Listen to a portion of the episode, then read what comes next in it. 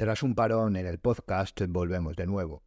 Estaba pensando en esta vuelta en que tal vez la mejor manera de hacerlo fuese con una entrevista, pero la circunstancia del día a día me dieron eh, otro tema que sin duda será de sumo interés. En este julio, que es cuando grabamos el programa y espero subirlo en el mismo, y probablemente debido a distintas circunstancias, hemos sido citados para ratificar informes, tanto del área pericial como de investigación privada de detectives.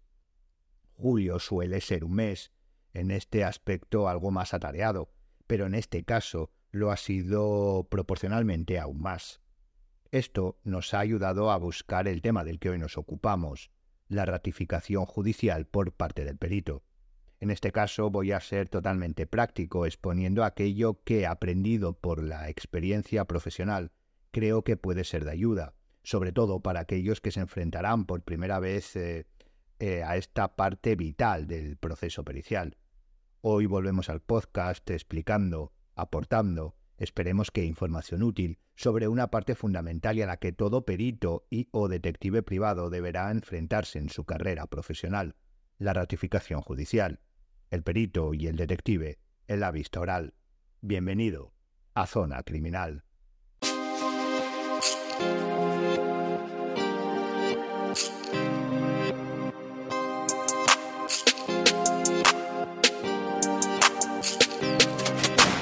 Una de las cosas que más nerviosos ponen a los alumnos en prácticas eh, que cada vez eh, ven más cercana a la realidad profesional es acudir a su primero primeros juicios enfrentarse a ese muchas veces descrito como teatro, que es un proceso judicial. Es cierto que la formación de los futuros profesionales, y espero hablar de antaño y que esto haya mejorado, no había profesores que incidieran en esto y o tuvieran eh, experiencia sobrada para enseñar cómo enfrentarse a ello. Y debido a esto, todo quedaba muy a la imaginación del estudiante de cómo sería esa primera vez delante de un juez. En el programa de hoy no vamos a ahondar en conceptos jurídicos profundos, no es nuestro objetivo. Más bien este es el informar con el ánimo de aplacar, si alguno de los oyentes eh, debe enfrentarse por primera vez a una ratificación, los nervios que puedan tener anteriores a esta. El tema del programa nació de las últimas vistas orales a las que hemos acudido en este mes. En ellas hemos coincidido con diferentes abogados y la gran mayoría estaban acompañados de estudiantes del máster de abogacía, que iban a presenciar juicios de manera completa para ir haciéndose una idea práctica de su futuro. Siempre que en nuestro caso tenemos agente de prácticas, le damos la posibilidad de que si en ese, en ese tiempo que él, permanece con nosotros somos citados, pueda acudir, con, pueda acudir a ver esa, ese juicio, esa ratificación de manera completa. Y la verdad es que siempre, absolutamente siempre, están interesados en acudir puesto que es la parte del trabajo profesional que más desconocen y que por ende más inseguridad les crea. Y así, con esta idea a la cabeza, queremos aportar esta pequeña información para que al menos de manera sucinta, ese ya profesional que se enfrenta por primera vez a un juicio, que en realidad a lo que se enfrenta es a su propio trabajo, a su ratificación, sepa a qué se va a enfrentar, fuera de esa amalgama de creencias y eh, normalmente fantasiosas eh, que la ignorancia la falta de práctica y las películas y series judiciales normalmente americanas hacen eh, crecer en el imaginario de los nobles. El contexto es sencillo. Una vez elaborado el informe, en ocasiones debemos ratificarlo en sede judicial y por lo tanto debemos acudir el día señalado. Dos puntualizaciones también contextuales. La primera, que probablemente todos conozcan, es la diferencia formal a la hora de declarar como perito detective. El primero lo hace en calidad de experto mientras que el segundo de testigo cualificado. Pero aquí hablaremos indistintamente porque nos eh, centramos en la propia ratificación, en la propia declaración y en lo que ésta puede generar y cómo se va a desarrollar en ella el profesional, sea uno u otro. En segundo lugar, la posible diferencia respecto a todos los pasos a dar entre el perito de parte y el perito de oficio. Respecto a la ratificación es igual en ambos casos y deberá enfrentarse a lo mismo. No obstante, desde el punto de vista del profesional existirán diferencias cualitativas que también iremos remarcando, sobre todo en acciones anteriores a la propia vista oral. Volviendo al punto de partida contextual, debemos partir de que el informe ya ha sido emitido, aportado, etc. A este punto, como decíamos, podemos llegar de dos maneras. La primera como perito de oficio, es decir, hemos aportado nuestro informe al juzgado y lo más probable es que ya conociéramos la fecha. No obstante, nos citarán de la misma manera. O, por otro lado, que seamos peritos de parte y que hayamos aportado el informe a nuestro cliente. En este caso, dos posibilidades. La más común, sobre todo para los eh, peritos eh, que seamos eh, citados judicialmente, se refiere a recibir la citación, y aquí costará fecha, hora y sala donde deberemos comparecer. La segunda posibilidad, que suele darse sobre todo en ciertos procesos, por ejemplo laborales, respecto a la investigación privada, es que mm, sea el abogado quien nos solicite comparecer un día a una hora concreta, la del juicio de su cliente, pero sin que ésta sea por vía judicial.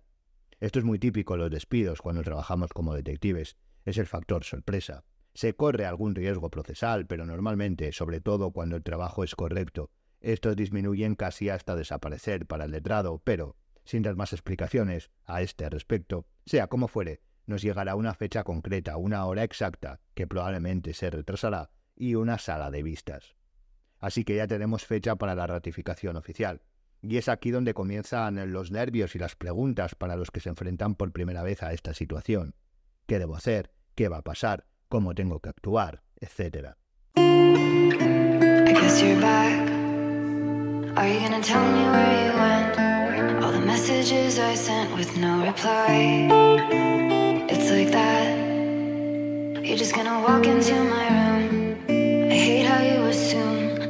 Lo más normal es que esas dudas comiencen nada más conocer la fecha señalada, y es antes de la ratificación, antes del juicio, antes de ese día y hora que podemos y debemos comenzar a emprender acciones que nos ayuden en esas primeras veces delante de un tribunal, a apaciguar o para apaciguar los interrogantes y el nerviosismo.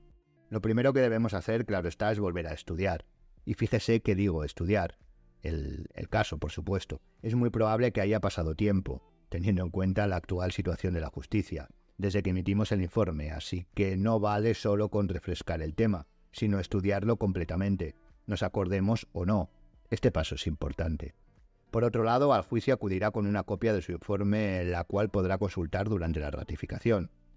Eso ya lo sabe, esta copia puede llevarla en papel, por lo que le recomiendo la encuaderne correctamente para un buen y ágil manejo, o también puede llevarla en un dispositivo electrónico, normalmente una tablet. Si es así, asegúrese de dejarla lista para abrir la pantalla y sobre todo, tenga en cuenta la batería, no vaya a ser que acuda la ratificación con lo justo. Así que el primer paso consiste en volver a dominar el tema y dejar listo el informe, la copia del mismo que, que utilizará. Esto no lo deje para última hora. Una vez hecho es posible que todo tipo de preguntas acuden a usted, Sabe sobre lo que le van a preguntar, pero no sabe el qué, y por lo tanto su imaginación volará muy alto en este aspecto. Bien, a este respecto dos cosas, una práctica y la otra reflexiva. La práctica dependerá de si se es perito de parte o de oficio. Si este último es el caso, efectivamente no sabrá aquello que le van a preguntar. Si lo es de parte, es muy probable, casi seguro, que el abogado que presente el informe le diga de antemano las preguntas que va a realizarle. Esto puede, como decimos, paliar al menos algo esos primeros nervios de no saber qué van a preguntarle. Pero cuidado, aunque las conozcamos de antemano, al menos ese 50%, no debemos estar tranquilos mentalmente hablando. Debemos tener muy claro cuáles serán las respuestas, aunque las sepamos. Y estas, esto es lo importante, deben ser nuestras. Quiero decir que aunque en algunas ocasiones nos sugieran, entrecomillado, una respuesta a una pregunta que nos van a plantear, Bajo ningún concepto permitiremos que se nos dé la respuesta impuesta. Recuerde que por muy perito de parte que seamos, la objetividad y el empirismo prevalecen. Siempre debe ser así. Y aunque la gran mayoría de los letrados siempre nos exponen las preguntas sin ni siquiera intentar influir en la respuesta, es bueno recordarlo, sobre todo cuando se esnoven, y muchas veces parece que existe un temor a enfrentarse a este tipo de situaciones. La segunda, es una reflexión que siempre viene bien hacerse antes del día de la ratificación. La ratificación, este concepto, es definido por Array como el aprobar o confirmar actos, palabras o escritos, dándolos por valedores y ciertos. Esto quiere decir que usted va a confirmar, va a aprobar un eh, documento que es su propio trabajo. ¿Qué quiere decir esto? Que el que más conoce ese trabajo es usted, porque lo ha hecho. Sí, Efectivamente, es posible que las partes tengan ciertos conocimientos, incluso que se hayan asesorado, e incluso que haya otros peritos. De eso ya hablaremos en otro programa. Pero cuando usted ratifique su informe, es eso, su trabajo. Por lo que es usted quien, en ese lugar y en ese momento, más sabe sobre el objeto que se está analizando. Esto es bueno que se lo recuerde. Ayudará también a disipar los nervios.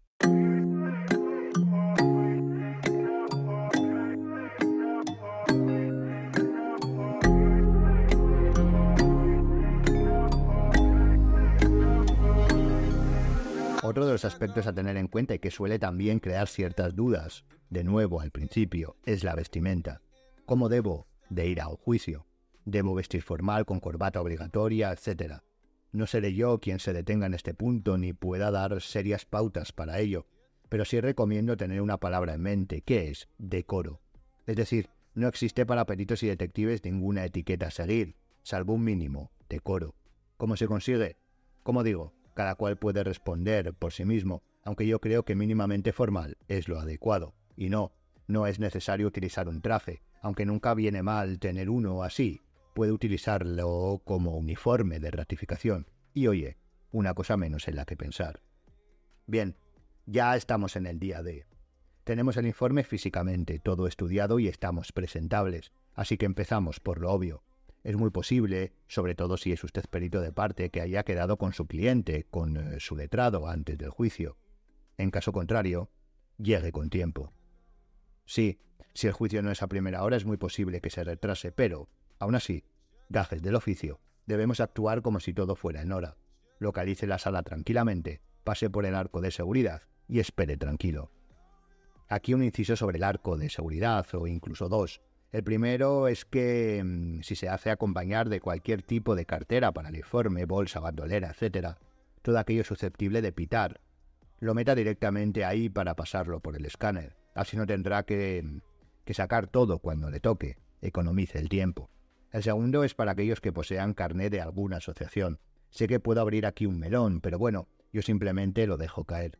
Varios compañeros suelen comentarme que mostrando el carnet de la asociación suelen dejarles pasar, al igual que los letrados como hacen ellos, sin tener que esperar el proceso de seguridad. Desde mi punto de vista, nunca lo he hecho, así que no puedo opinar. La única identificación válida es la oficial. DNI, pasaporte, etc. Recordemos que una asociación es una entidad privada. Y así es como al menos yo me identifico. Y además no tengo ningún problema en esperar, como todos, la cola, que no suele ser tal. Pero bueno, esto y sinceramente algo de vergüenza hacen que desde mi punto de vista lo correcto, repito, para mí, sea, como uno más, esperar la cola e identificarme con el DNI. Bien, una vez ya dentro de los juzgados, si no hemos quedado con nadie y teniendo en cuenta que llegamos con tiempo, buscamos la sala de vistas y simplemente esperamos. Si ha quedado con su cliente, por ejemplo, pues hará lo mismo. En un momento, en la sala de vistas, saldrá el funcionario para informarle a los letrados y solicitar eh, la identificación. Aquí sí solo van el DNI o documento oficial y le tocará esperar a que sea su turno y le llamen. Las esperas, sobre todo cuando hay una larga cola de testigos y peritos, suele ser pesada, así que aquí no hay recomendación posible. Aguante como pueda. Ah, y por si utiliza el móvil, recuerde apagarlo o como mínimo quítele el volumen desde antes de entrar a los juzgados.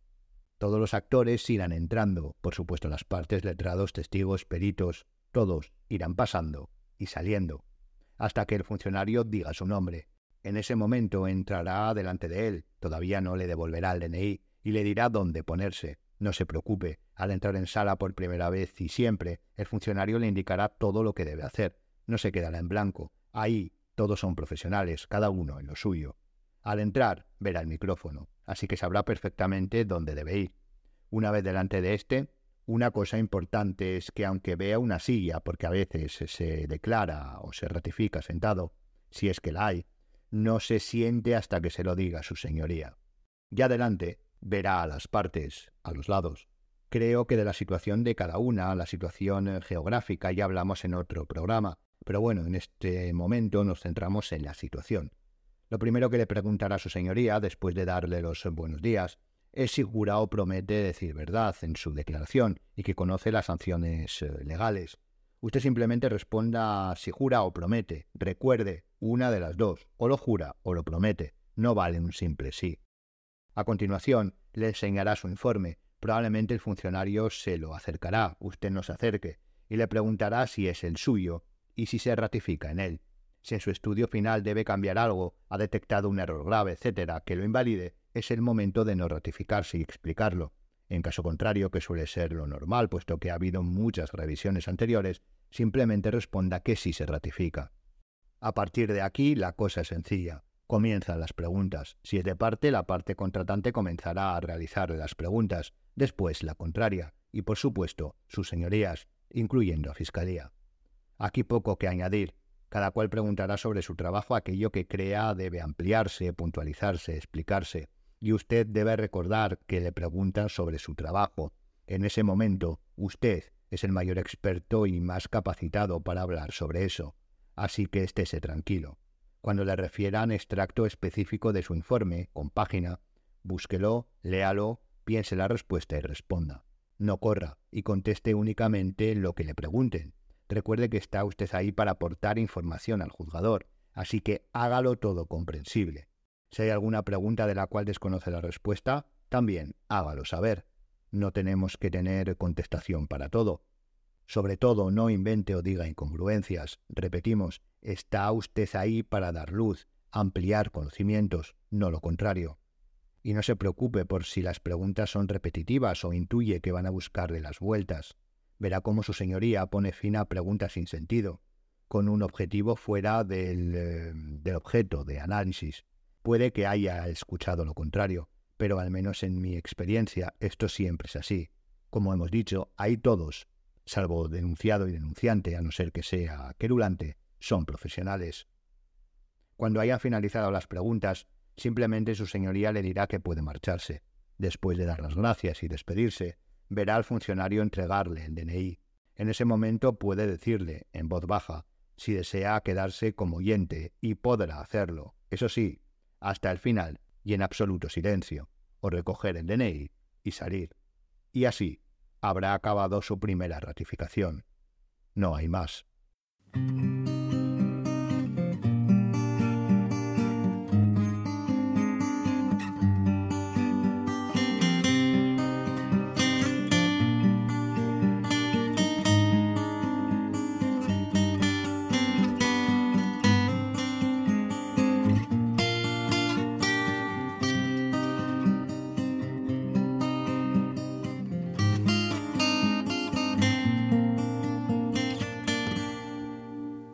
Es un proceso protocolario, nada extravagante, nada peliculero. Una vez haya realizado las primeras ratificaciones, se convertirá en una parte más, una parte vital, cuando se dé, de su trabajo. Hoy, en el programa únicamente hemos querido centrarnos en la parte más práctica del proceso de ratificación. Sabemos que por estas fechas, sobre todo el mes anterior, junio, han finalizado los estudios y ahora, de cara a septiembre, en mayor volumen, los nuevos profesionales comenzarán a trabajar como peritos y tarde o temprano llegará su primera vista oral. Así que nuestro único objetivo era apoyar con eh, información directa y sencilla a esos nuevos peritos y detectives para aplacar esos nervios al enfrentarse a su primera ratificación. Espero haberles aportado algo. Y hasta aquí el programa de hoy. En esta ocasión no aportamos bibliografía, Así que simplemente les animo a seguirnos en el Instagram y TikTok del podcast y en las redes sociales del Instituto Europeo de Ciencias Forenses y Seguridad. Gracias por escucharme y hasta la siguiente Zona Criminal.